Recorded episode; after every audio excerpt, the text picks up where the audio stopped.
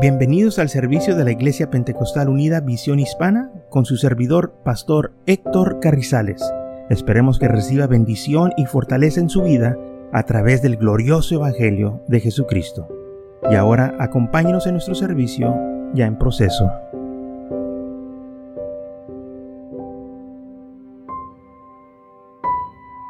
Entonces nosotros tenemos que acordarnos que el llamamiento del Señor es personal. Y si el Señor nos llama, tenemos nosotros una decisión que hacer. ¿Lo vamos a seguir o lo vamos a rechazar? Así como el joven aquí en Mateo capítulo 19, que dice la palabra del Señor. El joven cuando oyó esto, dice, oyendo el joven, versículo 22, oyendo el joven estas palabras, se fue triste porque tenía muchas posiciones.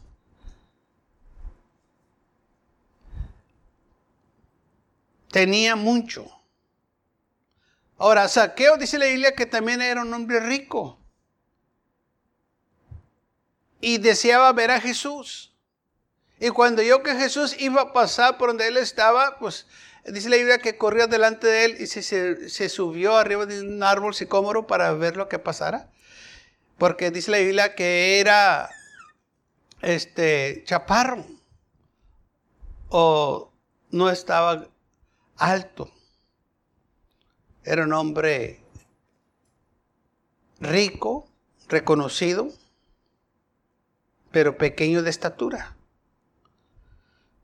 Y la palabra del Señor dice que cuando Jesús llegó al árbol, se detuvo ahí y vio hacia arriba y estaba aquel hombre. y le dijo, Saqueo, desciende, porque hoy voy a estar en tu casa cenando. Y aquel hombre desciende del árbol y gozoso recibe al Señor y él solo dice, Señor, mira, si he robado, ¿cómo que robado? Tú has robado. Dice, bueno, yo lo voy a regresar cuatro veces más lo que yo he hecho y, este, voy a compartir lo que tengo. Fíjese que el Señor no le dijo, no, no, no, dalo todo y sígueme. No dijo eso. Es que Saqueo no necesitaba que le dijeran eso. Él estaba dispuesto a hacer esas cosas. Porque Saqueo no estaba enamorado de, de sus posiciones. Él estaba dispuesto a darlo sin que le dijeran. A compartirlo. Pero este joven rico Darlo a los pobres. No, pues porque es mío, tanto que trabajé por ello y luego quieres que, lo dé. Y Saqueo dijo, yo lo doy. Si ha tomado algo de fraude, si, si ha hecho, yo lo voy a reemplazar. Yo, yo quiero hacer las cosas bien. ¿Mm? La diferencia. Y el Señor dijo, oye, ha llegado la salvación a la casa de este hombre. Porque Él está dispuesto a darlo todo, a seguirlo. Él no está enamorado de las cosas materiales, que tantas veces nosotros estamos enamorados de las cosas materiales. Y lamentablemente el amor de muchos a las cosas materiales es más fuerte que el amor de Dios. Se interesan más de las cosas materiales que de las cosas del Señor. Y la Biblia dice, no ames al mundo ni las cosas del mundo. Si uno ama al mundo, el amor del Padre no está en él. Entonces ya la Biblia nos dice, no te, no te enamores de las cosas del mundo. Porque esas cosas son pasajeras. Esas cosas no te van a salvar. Esas cosas no te van a servir en la eternidad. Y esto es algo que nosotros nos tenemos que recordar. Por una razón el Señor nos habla de esta manera. Deja las cosas del mundo. Cuando encuentres este tesoro, dice la Biblia que el reino de los cielos es semejante a un tesoro escondido. Vende todo, dalo todo, para obtener la vida eterna. Alguien diga gloria a Dios. Muchas de las veces, hermano, nosotros tenemos cosas que ni sirven. Estamos enamorados de ellas. Las tenemos ahí alzadas. Un día me voy a poner esa ropa, ¿no? Ya no te queda, ya pasaron muchos años, ya no te va a quedar. Un día voy a arreglar ese carro, pues no, ya tienes mucho tiempo. Un día voy a hacer, no.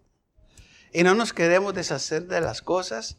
Y con el tiempo se va juntando, se va juntando, se va juntando.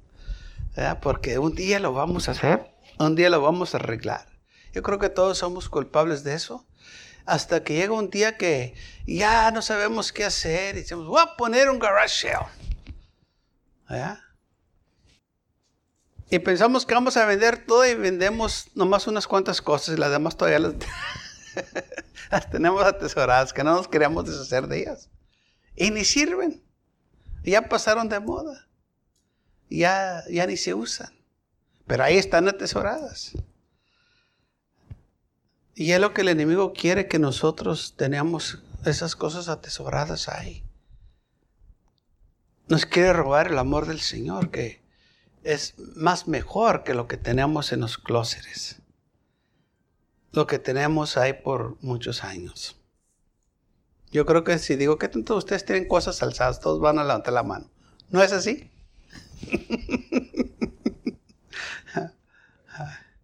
Pero lo de nosotros sí sirve, lo de los demás no. Por eso lo tenemos alzado, porque pues está bueno lo de nosotros. Pero alguien más lo mira y dice, ¿qué es esto?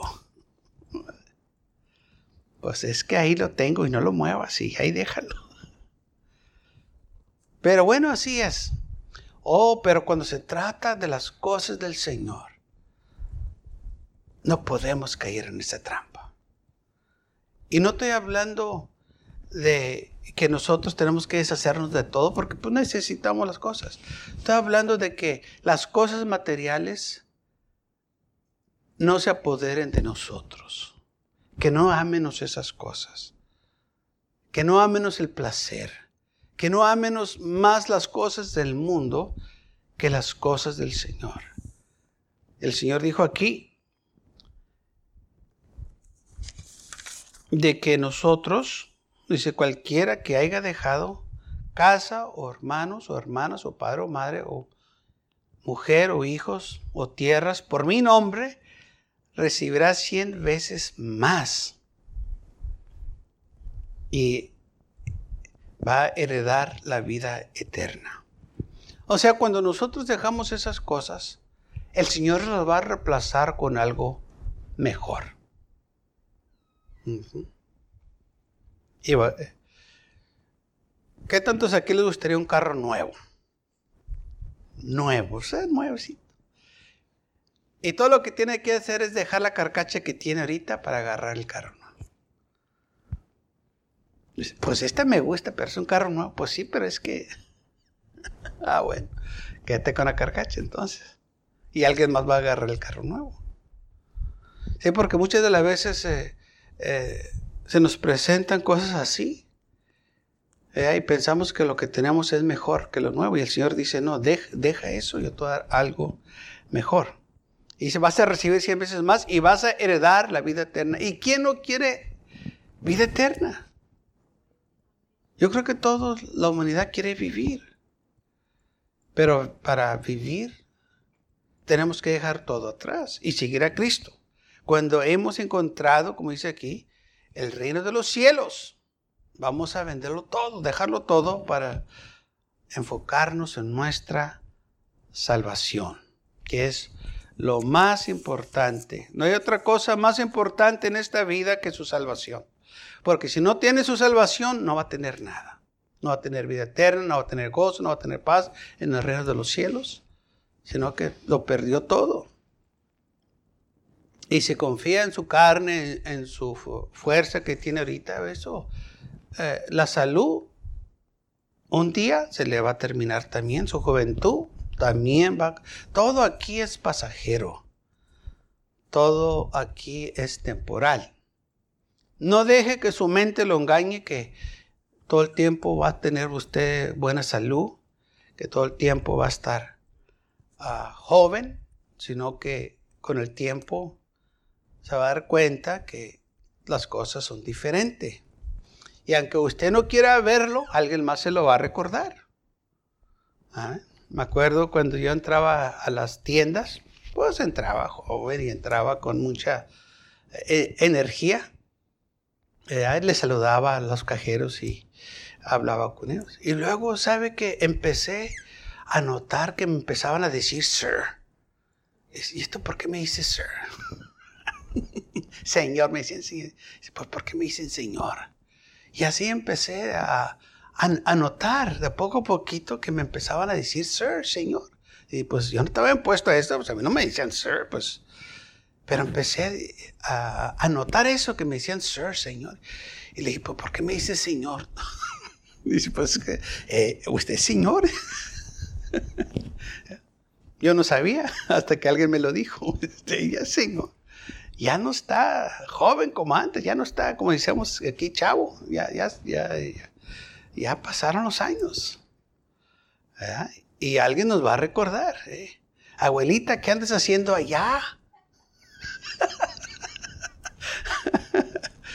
¿Ah? ¿Para qué se pone eso? Ya usted ya no es para eso. Y viene la vergüenza. Porque en su mente de usted todavía piensa que así es. Y alguien le recuerda, le dice, ah, ah. oye, ese abuelo, ¿qué andas tú con un hot rod? Eso es para los jóvenes. sí, es que yo manejaba uno antes. Antes, pero ya no. ¿Qué andas haciendo con esas cosas? ¿Sabe que el mundo después de que nos engaña, se burla de nosotros?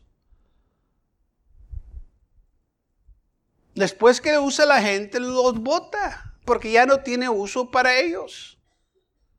Gracias al Señor que Él no es así. Él todo el tiempo nos va a amar, Él todo el tiempo nos va a cuidar. Aleluya. Sí, porque el mundo ya nomás se le pasa el tiempo y lo botan. Ya en ciertos lugares no lo dejan entrar porque ya está muy ancianito. ¿Sabe? Eso es para los muchachos. Eso es para los jóvenes. Usted no puede ir ahí. Y le cierran la puerta. Ya no lo quieren. Pero aquí en la iglesia las puertas están abiertas para todos. Hay lugar para todos aquí en la casa de Dios. Es la diferencia, hermanos, sirviendo al Señor y estando en el mundo.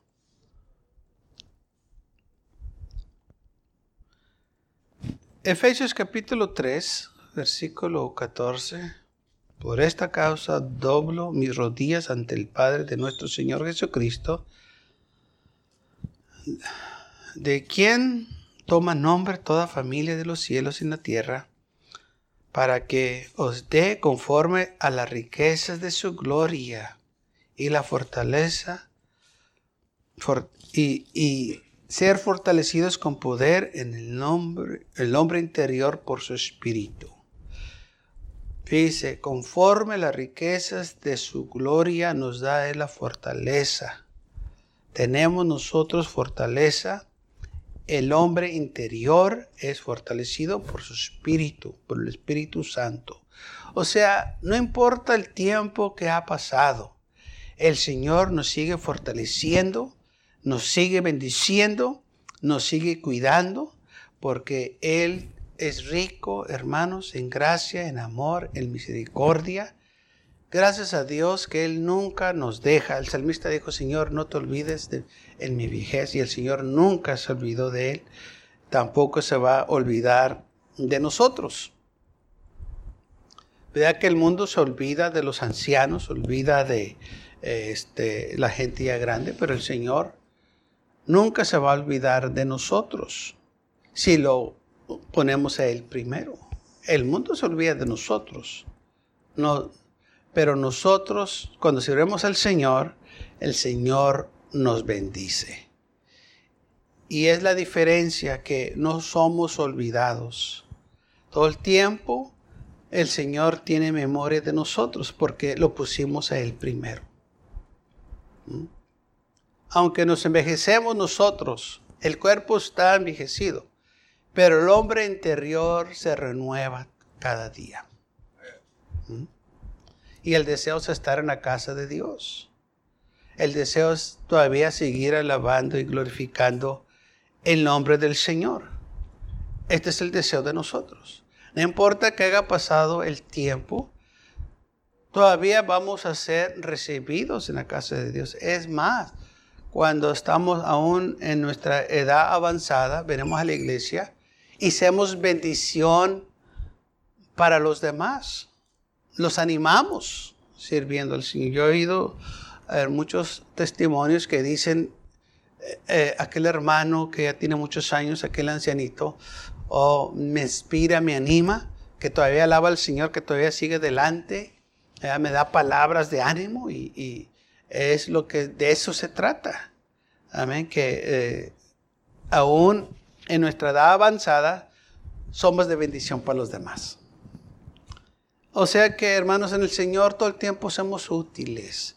Todo el tiempo podemos ser de bendición. En el mundo se olvidan de uno.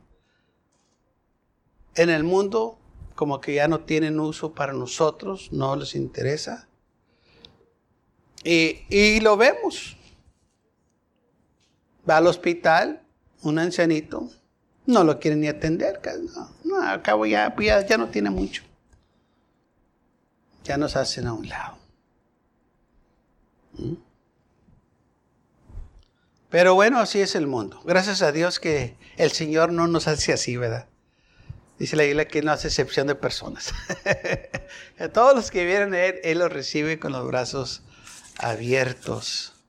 Y podemos nosotros estar seguros que nos va a recibir cada vez que nosotros nos presentamos ante él.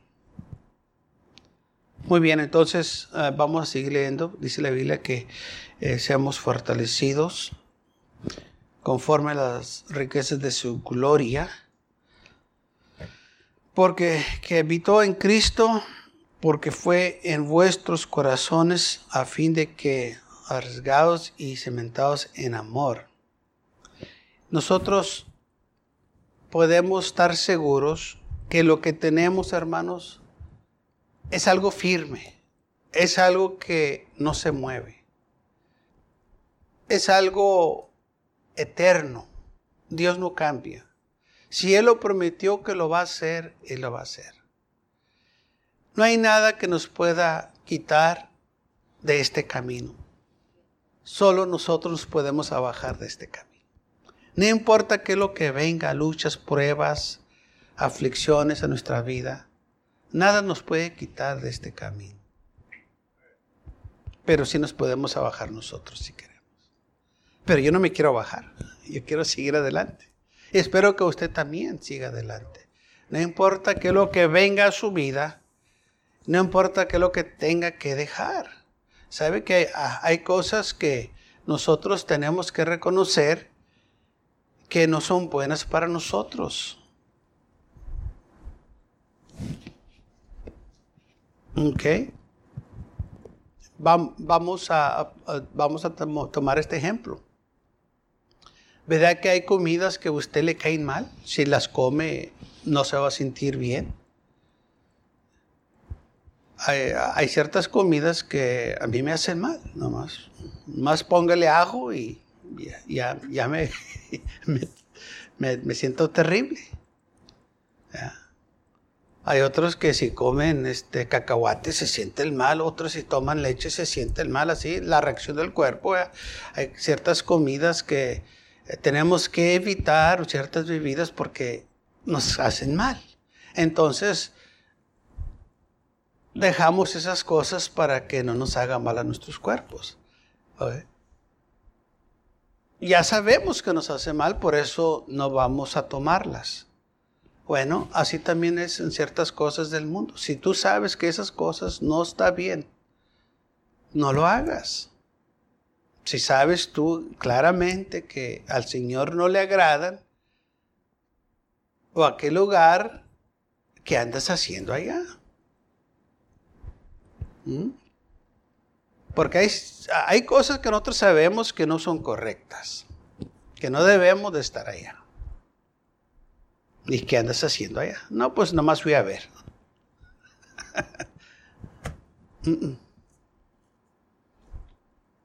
Nomás iba pasando de casualidad.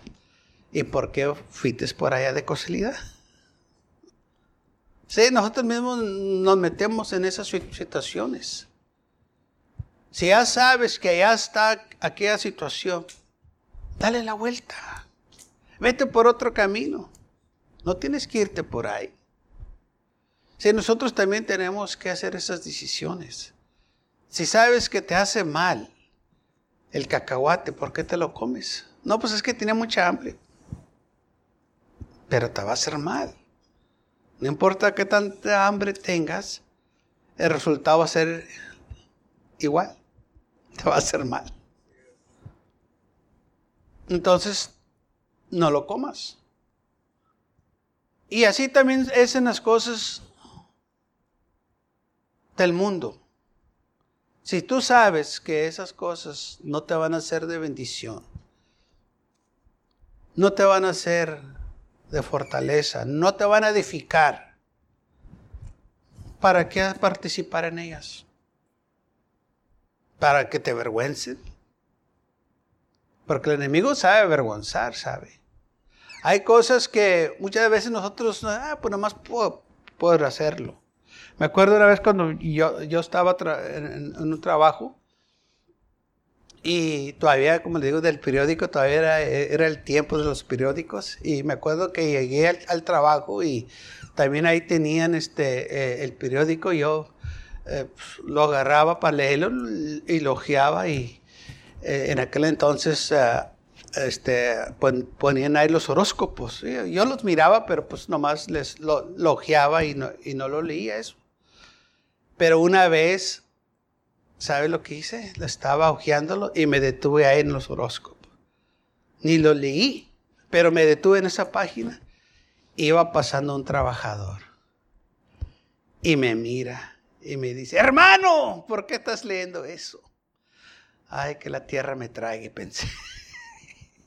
Ni lo leí, nomás porque me detuve ahí en esa página. Qué vergüenza pasé. Gracias a Dios que nomás era él y no estaban los demás, y no olvides. No sé dónde meterme. Y estaba así, le dije, no lo leí. Dijo, pero tú eres hermano. Y se fue. Me sentí tan mal, tan avergonzado. Y no hice nada malo. Pero mi, problema fue que me detuve en los horóscopos. Por eso aborrezco el periódico. ¿Sabe? Porque el enemigo nos quiere avergonzar de esa manera. Aunque yo no hice nada malo, pero porque me detuve. ¿Qué andabas haciendo ahí? Pues nada más miré. Ah, ok, pues eso fue suficiente para que me acusaran y quedara avergonzado. Y ya después lo miraba y me sentía mal. Yo sé que yo no lo leí y, pues no, pues ¿para qué leerlo? Pero ¿qué andabas haciendo por ahí? Ah, ah, ahí está el problema. ¿Por qué me detuve? Pues quién sabe, yo ni, hasta ahorita ni puedo decirles por qué me detuve, más que este, me descuidé. Pues, ah, ¿qué es aquí? Ajá. Tan pronto la abrí, ajá, me cayeron. Pero así es el enemigo. Tan pronto vas a hacer algo, ahí va a estar para acusar. Dice la Biblia que él es el acusador de los hermanos. Y me acusó. Pues tú eres hermano y pues no que ustedes no hacen eso y no creen en eso. Y bueno, todavía me siento mal. Y hace muchos años que pasó y todavía me siento ahí. Pero así es el enemigo, hermanos. Por eso tenemos que olvidarlo todo, dejarlo todo atrás. Y es lo que dice Pablo, que él dejó todo atrás. Dice en Filipenses 3, 9, y ser hallado en él, no teniendo mi propia justicia, que es por la ley, sino la que es por la fe de Cristo, la justicia que es de Dios por la fe, a fin de conocerle y el poder de su resurrección y la participación de sus perecimientos, llegando a ser semejante a él en su muerte. Y si, si en él alguna manera llegase a la resurrección de entre los muertos, no que haya alcanzado ya, ni que haya sido, sea perfecto, sino que prosigo por ver si logro Así, aquello para lo cual fui también nacido por Cristo Jesús, hermanos, yo mismo no pretendo verlo ya alcanzado. Pero una cosa hago, olvidándome ciertamente lo que queda atrás y extendiéndome a lo que está delante. Prosigo la meta, el premio del supremo llamamiento de Dios en Cristo Jesús. Pablo dice, yo no pretendo ya haber alcanzado, yo no pretendo ya ser perfecto, pero una cosa hago, olvidándome ciertamente de lo que queda atrás. O sea, Pablo dijo, yo me olvidé de todo de lo que queda atrás. Porque yo tengo una meta. Yo quiero vida eterna. Yo quiero lo que he encontrado, el reino de los cielos. Y Pablo estaba dispuesto a dejarlo todo atrás, dice, y extendiéndome a lo que está delante, la vida eterna. Amén.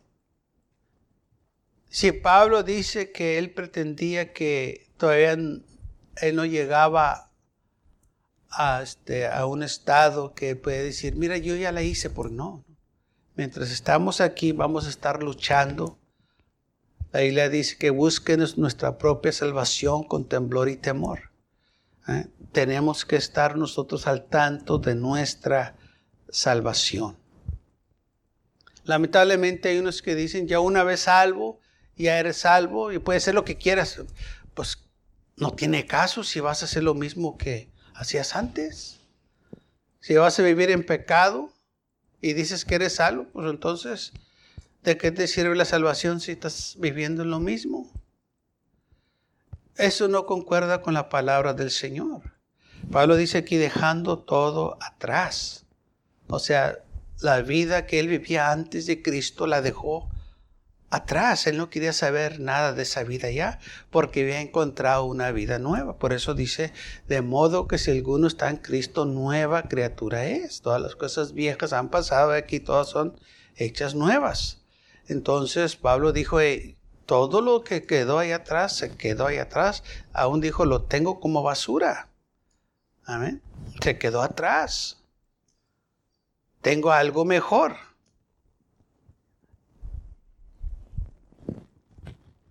Entonces dijo, por esto, por eso yo hago esto, eh, me extiendo lo que está delante de mí. Persigo la meta. Hay una meta. El premio del supremo llamamiento de Dios en Cristo. Porque cuando el Señor te habla, te habla personalmente. No te habla en grupos, te habla personalmente te habla tu corazón.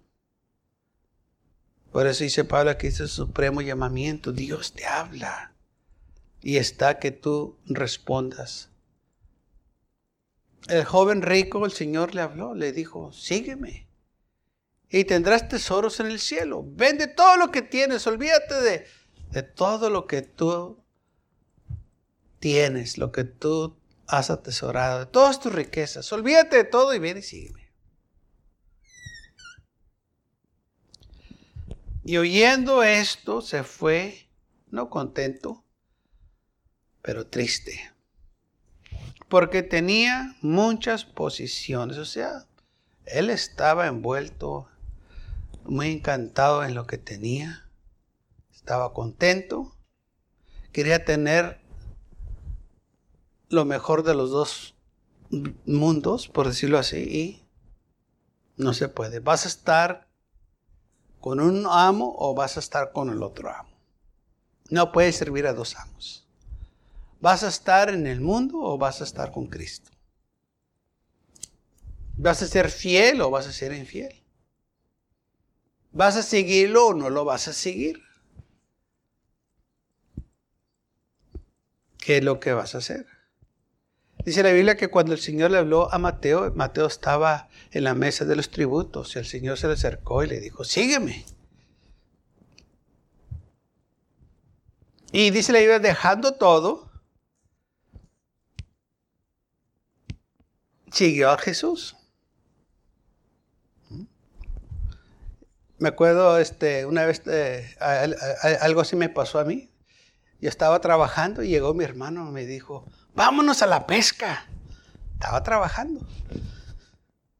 Dije, vamos, y dejé todo y me fui a la pesca.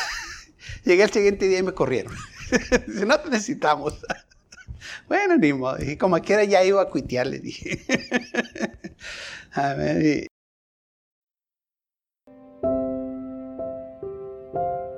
Gracias por acompañarnos y lo esperamos en el próximo servicio. Para más información, visítenos en nuestra página web macallen.church.